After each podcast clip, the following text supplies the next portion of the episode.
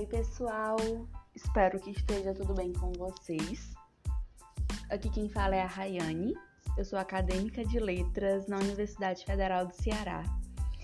E no episódio de hoje, nós vamos falar um pouco sobre a origem do conhecimento linguístico.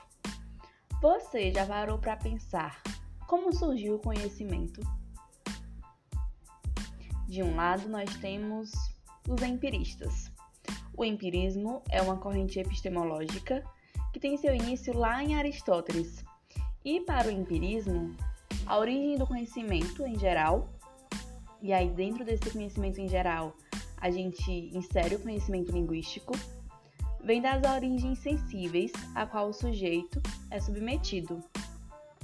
Então, se nós formos pensar dessa forma, o desenvolvimento da linguagem acaba sendo determinado pelos fatores externos à mente humana, uma vez que o conhecimento ele vem a partir de experiências sensíveis.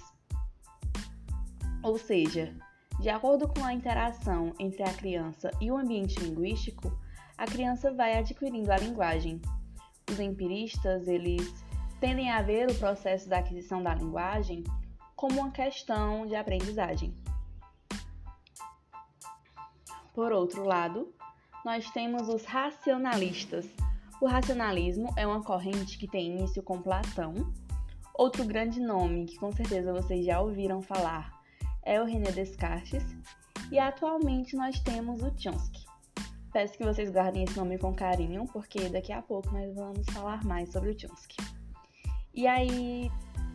Tá, mas o que é o racionalismo?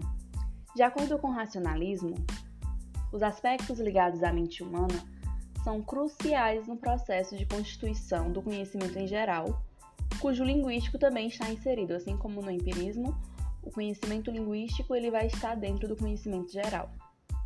Ou seja, o que isso significa, né?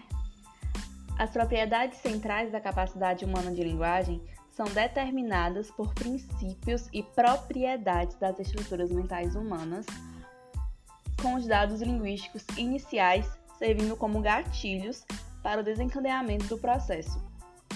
Então, a gente pode perceber que, para o racionalismo, a aquisição da linguagem é uma questão de desenvolvimento de uma capacidade que nós, como humanos, possuímos de adquirir uma língua.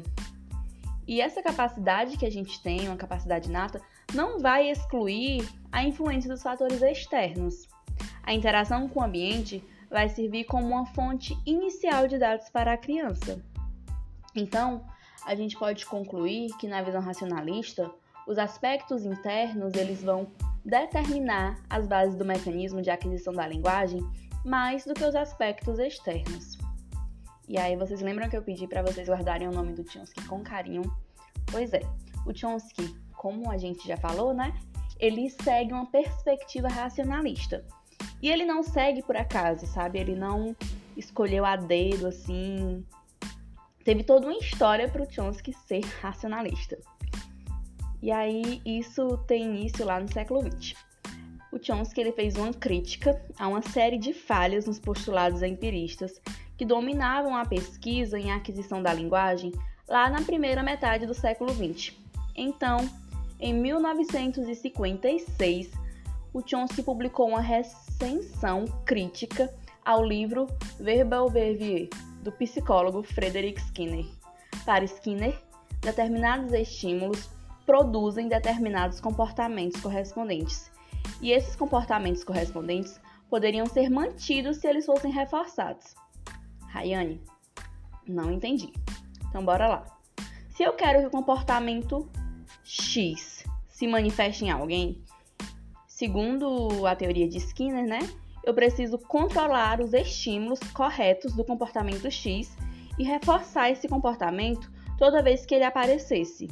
E aí, mesmo após o estímulo ser suprimido, o comportamento X permaneceria em atuação. Isso é chamado de condicionamento operante. Então, Skinner vai lá e defende em seu livro que o processo de aquisição, desenvolvimento e uso da linguagem podem ser explicados nesses termos de estímulo, resposta e esforço. Isso, se vocês lembrarem, se encaixa na perspectiva estruturalista, desculpa, que a Clara comentou com vocês lá no segundo episódio.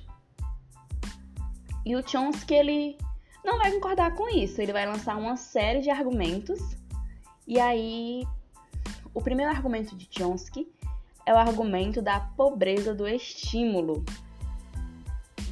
Nesse argumento, o Chomsky ele vai trabalhar a ideia de que os dados linguísticos que a criança é exposta não são suficientes para caracterizar o processo de aquisição da linguagem, uma vez que a linguagem humana ela é um sistema muito complexo, né? Então, se dependesse apenas desses estímulos, nenhuma criança seria capaz de atingir um bom nível de conhecimento da gramática de uma determinada língua. Até porque, não sei se vocês já perceberam, mas uma criança ela atinge um conhecimento da língua um tempo muito curto, né? Em média, cerca de dois anos e meio. Então, para Chomsky, isso não faz sentido. E ainda se tratando desse primeiro argumento, do argumento da pobreza do estímulo, nós temos também o fato de que não é sempre que uma criança vai ouvir frases bem construídas. Geralmente, nós apresentamos falhas de desempenho. Na nossa fala, é possível constatar hesitações, engasgos, trocas de sons. Até mesmo nesse podcast vão existir hesitações na minha, na minha fala, né? Como agora. E isso é significa que os dados iniciais apresentados às crianças são fragmentados e mesmo assim elas conseguem construir um complexo sistema como os das línguas humanas. Então, para Chomsky, tem que existir algum tipo de conhecimento prévio que vai suprir essas lacunas e que permitem que as crianças identifiquem a gramática que estão adquirindo. E aí, a gente parte para o segundo argumento de Chomsky, que é o problema lógico da aquisição da linguagem. Nesse argumento, o Chomsky ele propõe a existência de uma ordem para que o conjunto de gramáticas possíveis de serem construídas a partir dos dados linguísticos iniciais seja limitado. Essa restrição ela seria meio que uma capacidade inata específica da linguagem que restringiria a forma final das gramáticas. Ainda no terceiro argumento, no argumento do problema lógico da aquisição da linguagem, o Chomsky ele ressalta o fato de que nenhuma criança tem contato com todas as frases de sua língua. Na verdade, isso ocorre até mesmo com nós adultos, né? Nós não temos contato com todas as frases que são possíveis de serem formadas na língua portuguesa. E aí o que acontece é que uma criança ela escuta um conjunto muito pequeno de frases e aí essa criança ela tem a capacidade de chegar até a totalidade do sistema.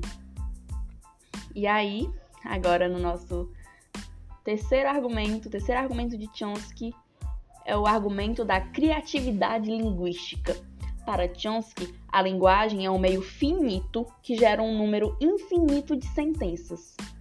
Explicando de forma mais clara, isso significa que a partir de um número pequeno de operações, uma criança pode construir um conjunto inumerável de sentenças. E aí a gente tem um embate direto com o empirismo, né?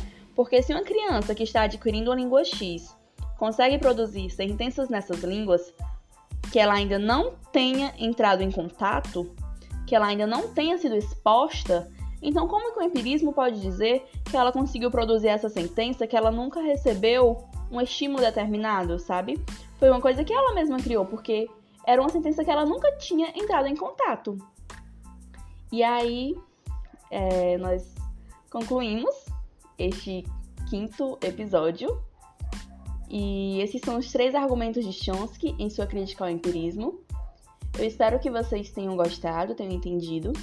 Nos sigam no Instagram, Gerativismo Simplificado, que lá nós podemos ter um debate aberto acerca desses assuntos e nós podemos conversar melhor sobre esses três argumentos.